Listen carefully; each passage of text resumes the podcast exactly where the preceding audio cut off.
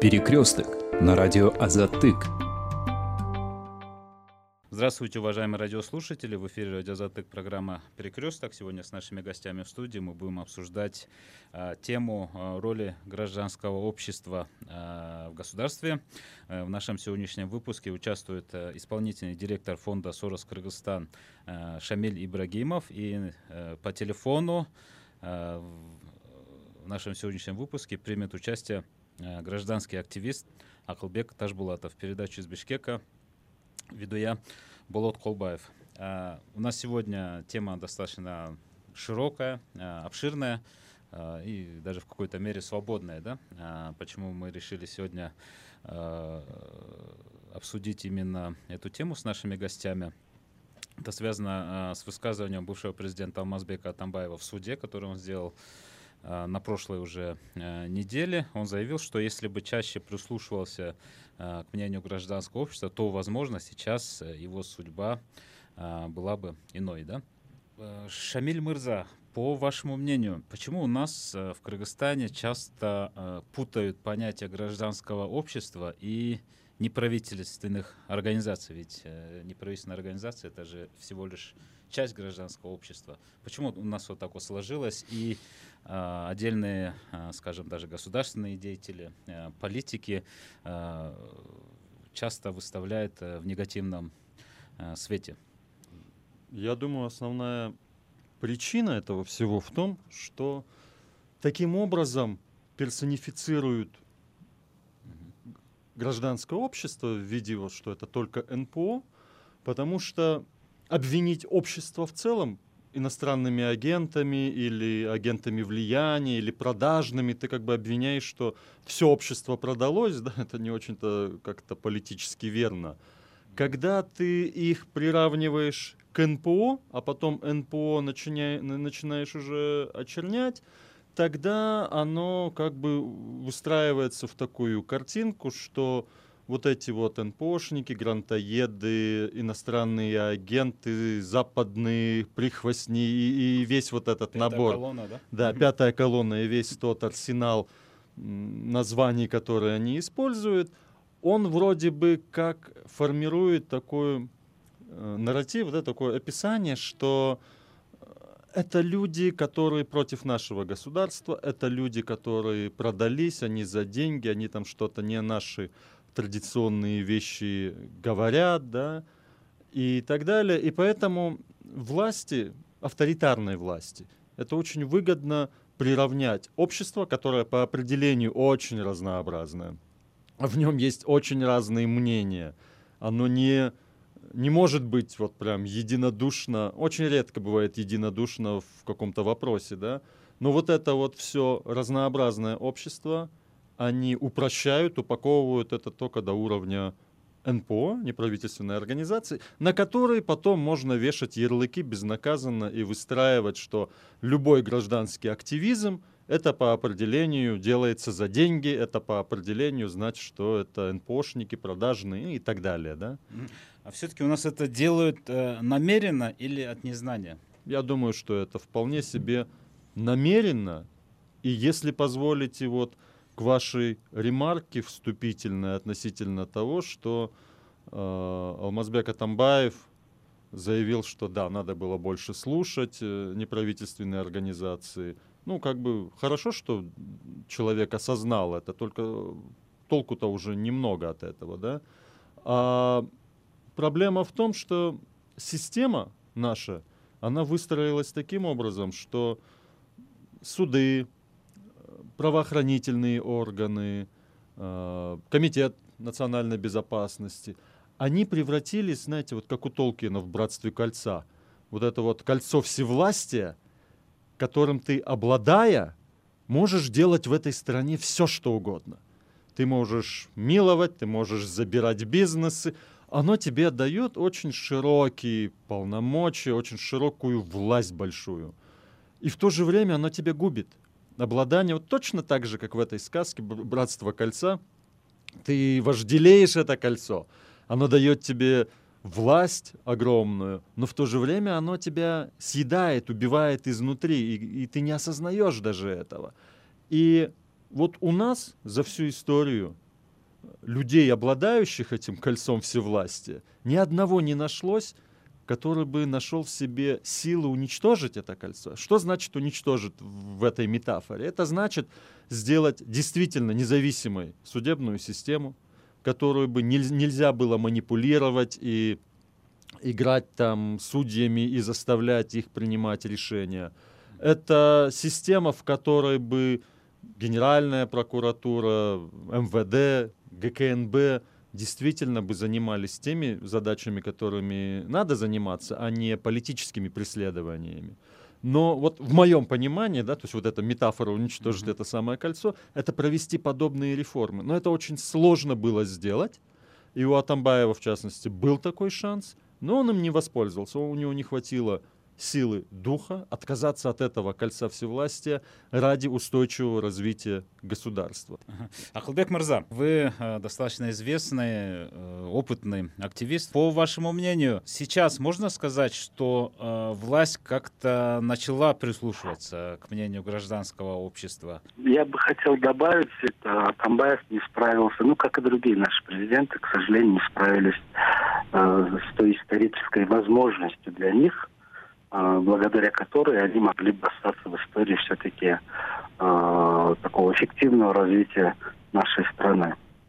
А, а что касается вот сегодняшнего отношения власти к гражданскому обществу, к сожалению, оно э, э, с каждым разом вот э, оставляет желать лучшего, и вот эта власть, она даже сделала больше таких деструктивных шагов для того, чтобы ограничить свободу слова, ограничить свободу ассоциации. И нынешняя власть на самом деле не понимает роли гражданского общества, они считают его как, может быть, какого-то э, э, классового врага, да, рассматривают в нем какого-то классового врага, мешающего э, им э, продвигать. Я бы не сказал, что это реформа, а продвигать вот их видение э, строения государства. И то, что вот почему гражданское общество, как правило, называют НПО, конечно же, я согласен с Шамилем, так легче нарисовать образ врага, так легче обвинить в том, что э, вот это все делается на какие-то западные деньги, э, то есть э, что это все э, за этим есть какие-то заинтересованные стороны. Я подозреваю, и меня это э, на самом деле пугает, что власти не понимают, что вот, гражданские активисты, члены гражданского общества, да, представители гражданского общества, это э, также граждане Кыргызской республики, имеющие право на собственное мнение, и это собственное мнение может отличаться от мнения, там, допустим, воздержащего, да, как Шамиль сказал, э, участника вот этого кольца власти. Оно может отличаться. Но вот я подозреваю, что они очень э, хорошо э, э, знают правила в спорте, где э, считается лучшим, ну, лучшим, лучшей обороной это нападение, да, и легче, допустим, очернить тех людей, как, чаще всего же как получается, НПО задают, и гражданские активисты задают неудобные вопросы, допустим, а зачем депутатам покупать новые кресла, когда у нас экономический кризис? Да? Зачем им покупать новые ковры? Куда дели деньги от э, помощи, поступившей на э, предупреждение и борьбу с ковидом? Куда деваются все кредиты? То есть э, откуда какие-то коррупционные скандалы? И в этом плане им легче всего обвинить и э, сделать такой шаг нападающий, да, упреждающий, обвинить людей э, граждан в том, что вот они продвигают какие-то враждебные интересы.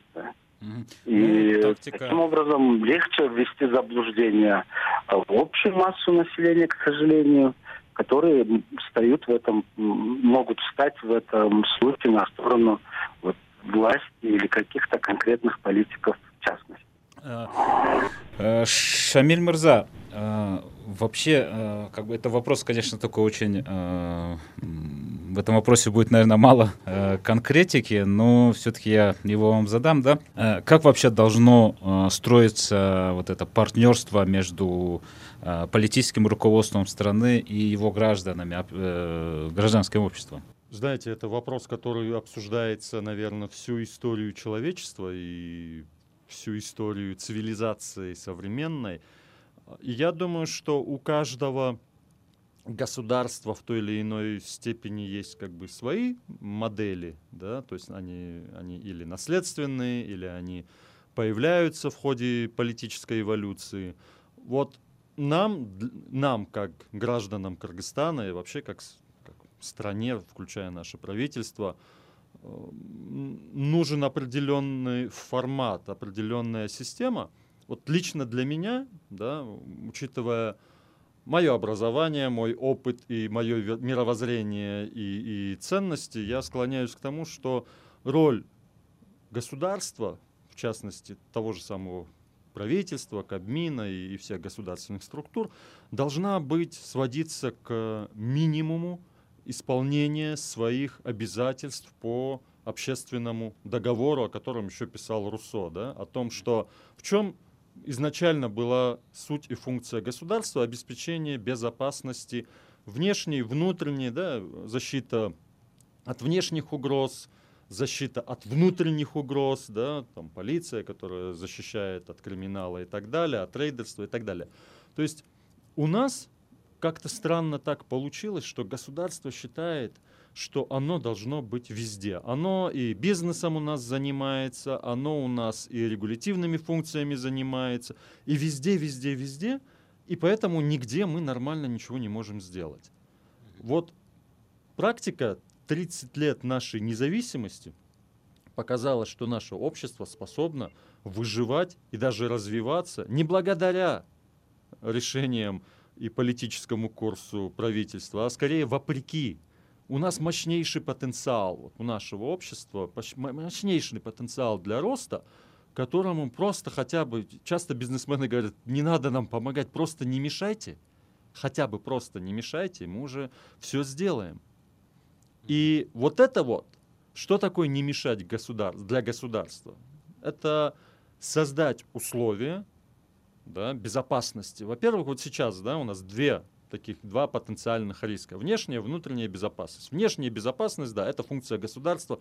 Национальные границы, у нас есть зреющий такой вяло текущий, не вяло текущий, он на самом деле уже такой разгорающийся конфликт на юге, да, он был вяло текущим последние 30 лет, сейчас мы видим, что все. И опять-таки, может быть, это результат... Это речь идет о границе. Да, это mm-hmm. я говорю о границе с Таджикистаном, и, и вдруг почему-то вот он вяло текущий с прошлого года, он заполыхал, да, регулярно начинает полыхать.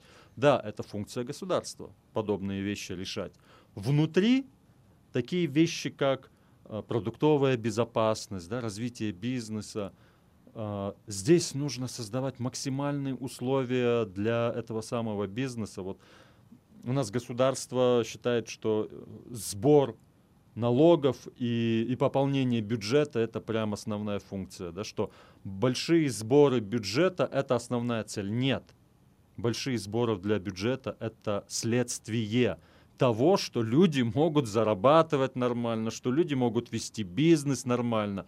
А способность нормально, эффективно вести бизнес и развивать его, это тоже следствие среды, достаточно свободной среды, где людей не кошмарят всякими проверками, где нет рисков кустуризации какой-нибудь, да, где государство выполняет свою функцию по обеспечению безопасности от коррупции, в том числе, причем не такими методами, когда человек наворовал, его закрыли, он поделился, его отпустили. Система не изменилась коррупция осталась вместе. Создавать нужно систему, в которой возможности воровать будет минимум. Да? То есть я считаю, что, отвечая на ваш вопрос, проблема у нас в обществе в том, что государственные структуры не понимают свою функцию и размышляют больше с позиции какого-то частного функционера, да, где они там размышляют, например, возьмем уровень городов, да, они размышляют о том, сколько город должен приносить. Ребята, если вы будете себе ставить с целью, сколько город должен приносить, вы его сейчас повырубаете весь, вы его застроите, вы поставите платные стоянки, вы поставите э, дома везде, а, абы как, лишь бы деньги срубить. А потом вы придете к тому, что в этом городе никто нормальный человек не захочет жить. Любой человек, обладающий мозгами, способный зарабатывать не только в этой среде, отсюда уедет. И этот город не будет привлекателен для новых умов и новых инвестиций. И в долгосрочной перспективе вы просто выжмете из него все и загубите этот город. Да, mm-hmm. То есть государственный уровень мышления – это уровень мышления на года вперед и понимание, как работает система и, и в чем твоя функция как государственного органа должна быть. Вот у нас вот этого понимания, по-моему, нет. В этом смысле мнение гражданского общества не особо учитывается, да, вот это вот. Да, вот вообще как э, наладить э, вот эту систему систему сотрудничества гражданским сообществом, систему э, принятия каких-то эффективных решений? Ну, я думаю, что для начала, как и в любом э, конструктивном диалоге, это должны две стороны быть готовыми слышать и слушать друг друга. Потому что, и опять-таки, не надо питать иллюзий, что вот этот разнообразный гражданский сектор вам все это распишет, принесет на блюдечки готовый, да, и так далее. Вы будете встречаться с, государственным, с гражданским сектором, вы будете слышать очень разные мнения, очень разные, полярные мнения, да. И вот здесь как раз-таки функция э, государства и государственных институтов, наверное, заключается в том, чтобы в первую очередь определить, какова цель государства у нас, да, вот я, я писал статью недавно э, «В чем величие государства». И как а раз там размышления были о том, что какову цель мы для себя ставим, что для нас есть сильное, эффективное, великое, так скажем, да, хотя великое, наверное, слишком громкое слово, да, государство. Некоторые государства выбирают для себя понятие того, что мы должны быть сильными в плане военной, да, чтобы были способны диктовать кому-то там чего-то свою волю, да, и так далее, и так далее. Есть э, модели, которые говорят, величие государства определяется уровнем жизни самого уязвимого гражданина в этой стране. Вот все. Да? И, соответственно, все усилия государства настроены на то, чтобы граждане комфортно жили, чтобы граждане достойно жили, да, имели это полноценное достоинство человеческое, да, без унижения, Э, в нищете, да, где ресурсы распределяются таким образом, чтобы достигать именно этой цели. Вот я для себя до сих пор не понимаю, в чем цель и функция государства Кыргызстан. Да? Что мы для себя ставим целью? Чтобы люди хорошо жили, я не вижу. Я не вижу ни в политиках, ни в действиях, ни в законах, что мы себе ставим такую цель, э, чтобы люди, граждане Кыргызстана, жили хорошо. Я не вижу эту цель. У нас целеполагание нашего государства очень неправильное, по-моему. Ну, может, все-таки мы еще находимся в поисках. Надеюсь. Это, этой цели. Халбек Мырза, вы участвовали в разработке концепции э, миграционной политики.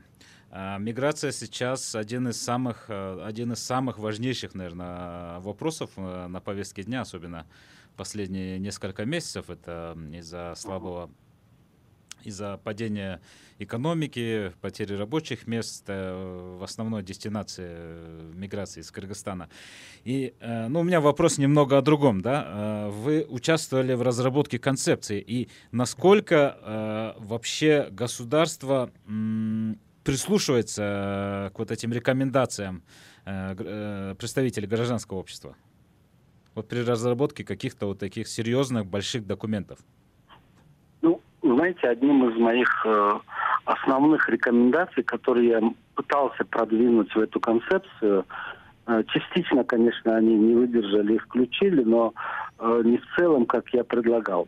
Миллион наших граждан в одной стране не раз уже показал э, нашу зависимость от этого государства, показал возможность шантажа со стороны этого государства и показал э, зависимость нашей внутренней э, социально-общественной обстановки от э, всяких потрясений в этом государстве, либо потрясений в наших отношениях с этим государством. Я предлагал на законодательном уровне обязать внешнеполитическое ведомство нашей страны э, на обязательном условии искать новые рынки для наших граждан. Миграцию мы остановить, к сожалению, не сможем.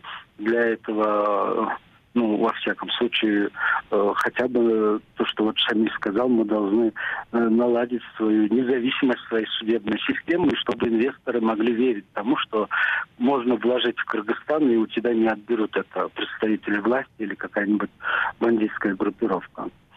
Но это вот долгосрочные пути. Но сейчас Э, наше внешнеполитическое ведомство должно было найти как минимум 20-30 новых рынка труда и по 50, по 40, по 30 тысяч наших мигрантам создать условия. Заставить не можем создать условия, чтобы для них появился выбор работать в иной стране, нежели в России. Тогда мы не зависели бы так экономически и так политически от одной только страны. Я уверен, что и в Таджикистане наши граждане работали до последнего конфликта, и они вынуждены были оттуда уехать, но мы не заметили их приезда. На, она не сказалась ни на нашей экономике, ни на внутри э, социально-общественном положении. Да? Ну вот, вот эту мою идею, к сожалению, э, в концепцию вот, полным не включить не получилось. Я после этого э, в группе мы разработали, ну я один из основных авторов, законопроект о поддержки, э, государственной поддержки наших соотечественников и трудящихся мигрантов за рубежом. А мы его передали в парламент и заинтересованным органам, но и туда включили вот э, обязательства этого внешнеполитического ведомства. В этом, ну, к сожалению, к нему пока не прислушивается. Ну, а почему его не приняли? Там доминировали представители от власти? Или ну, были какие-то другие причины? Э, на самом деле там сидели люди, э, с которыми я, э, наша организация, я лично уже 20 лет сотрудничаем. Да, мы на одном языке говорим, и они понимают, что и нашу роль, и нашу, наше партнерство на местах, что мы где-то берем на себя функцию содействия в решении именно государственной функции да, на местах, потому что некоторых территориальных подразделений уже давно нет. Но, тем не менее, они ссылались на то, что все-таки политически они зависят от... Э, и, и должны быть корректны, и не могут некоторые вещи говорить так же открыто, как мы, представители гражданского общества. Я вообще к чему задаю этот вопрос? Э, э, для того, чтобы нашим слушателям было понятно вообще, как у нас создано множество разных комиссий, групп по разработке каких-то Э, документов государственной важности и вообще как там принимаются решения? Ну, Расскажите о своем хорошо, опыте. Если бы эти документы, в них же вкладываются деньги, как, ну, в основном деньги этих, э, в кавычках, ненавистных международных организаций, которые правительство просит для разработки, допустим, э, концепции устойчивого развития Кыргызстана, да, там, ну, и, к сожалению, многие эти документы после разработки ложатся под сукно и не работают, да. Хотя там очень такой сильный экспертный состав, и если бы эти документы заработали, было бы очень хорошо. То есть э, это больше такая какая-то э, бюрократическая уловка, да, включать э, в комиссии представитель гражданского общества, но как бы потом в конце концов это особо их мнение особо и не учитывается, да? Ну, я не знаю, я э, далек от мысли называть это уловкой. Я больше бы склонен э, поднимать вопрос о уровне компетенции государственных служащих, которых мы сейчас имеем. К сожалению, с каждым переворотом, революцией я это не, назову, с каждым переворотом профессионалы из нашей государственной службы, к сожалению, вымываются. И они либо переходят в другую сферу деятельности, либо вообще уезжают в страны. Угу. То есть это вымывается э, институциональная память, да? Стирается да, да. как-то. Угу, угу. Да. Хорошо, э, спасибо. Э, Шамиль Мирза, и уже заключительный, наверное, вопрос. Э, почему у нас э, в Кыргызстане, опять же, вот, э, возникает вот этот образ какого-то... Почему-то вообще у нас риторика некоторых политиков сводится именно к этому? В политической среде мы видим постоянные попытки этого самого. Причем политики, которые сперва оказываются в опале, да, они вполне себе пользуются благами сильного правозащитного движения, потому что, например, э, нынешний президент, да, Садыр Джапаров, когда э, будучи в политической опале, и он был э, заключен в тюрьму именно, правозащитники поднимали шум и, и ругались да, за то, что нарушались его права. Да, и, и очень часто политики, которые, будучи в опале, получали эти все, всю эту поддержку правозащитного движения, потом, приходя к власти, кардинально меняли свое отношение и тут же забывали про то, как правозащитники защищали их, поддерживали их. И здесь, наверное, вот, знаете, у нас в государственном секторе я заметил очень одну странную, болезненную черту э, отношения к критике. То есть вот любая критика государственного органа просто жутко болезненно ими воспринимается, да, вплоть до того, что в некоторых государственных органах, я знаю, есть такая политика, если ты там работаешь, не дай бог, ты будешь что-то там критиковать, свое собственное ведомство, вплоть до увольнения. Да? Я не понимаю, откуда берется вот эта вот э, боязнь этой критики. И здесь надо понимать, что гражданский сектор по определению будет критиковать. критиковать. Да, общество всегда будет критиковать. Какое бы ни было замечательное правительство, оно не может всем угодить по определению. И всегда кто-то будет критиковать. То есть, если ты идешь во власть, если ты идешь, э, если ты стремишься иметь доступ к общественным ресурсам, будь готов к этой критике. Потому что всегда будут люди недовольны. К тебе будут приходить там, устройте моего ребенка куда-то, ты будешь принципиально говорить, нет, у нас меритократия только по э, там, экзаменам, да, и так далее. Тебя будут критиковать, да, и это нормально. Что бы ты ни делал, тебя, как государственного служащего или государственный институт, будут критиковать.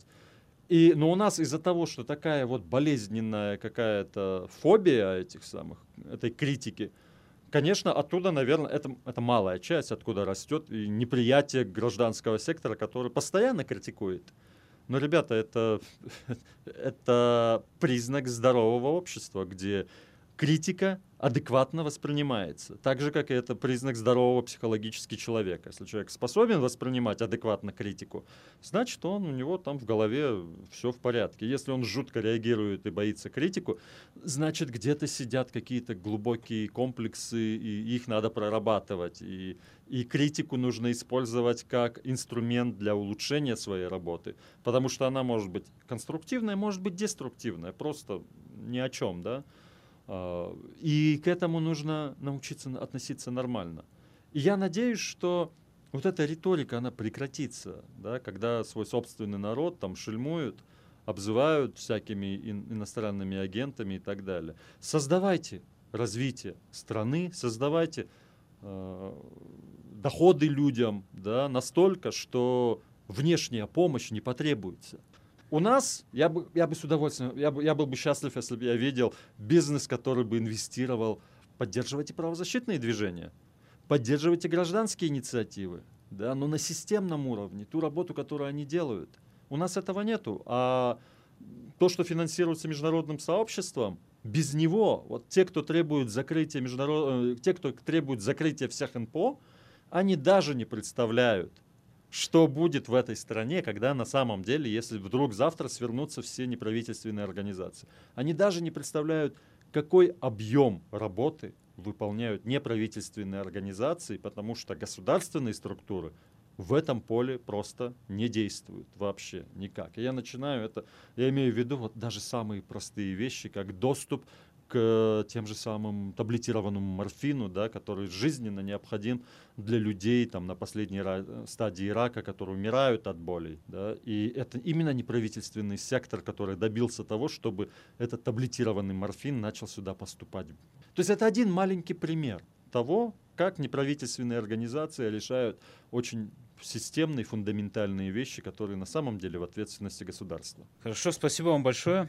Спасибо вам. Время нашего выпуска подходит к концу. Э, нашим радиослушателям я напомню, что сегодня с нашими гостями в студии «Затыка» мы обсуждали тему роли гражданского общества э, в государстве. Э, в нашем сегодняшнем выпуске приняли участие исполнительный директор фонда «Сорос Кыргызстан» Шамиль Ибрагимов, гражданский активист. Он был на связи с нашей студией по телефону. Ахалбек Ташбулатов. Передачу из Бишкека вел я, Болот Колбаев. Спасибо за внимание. Перекресток на радио Азатык.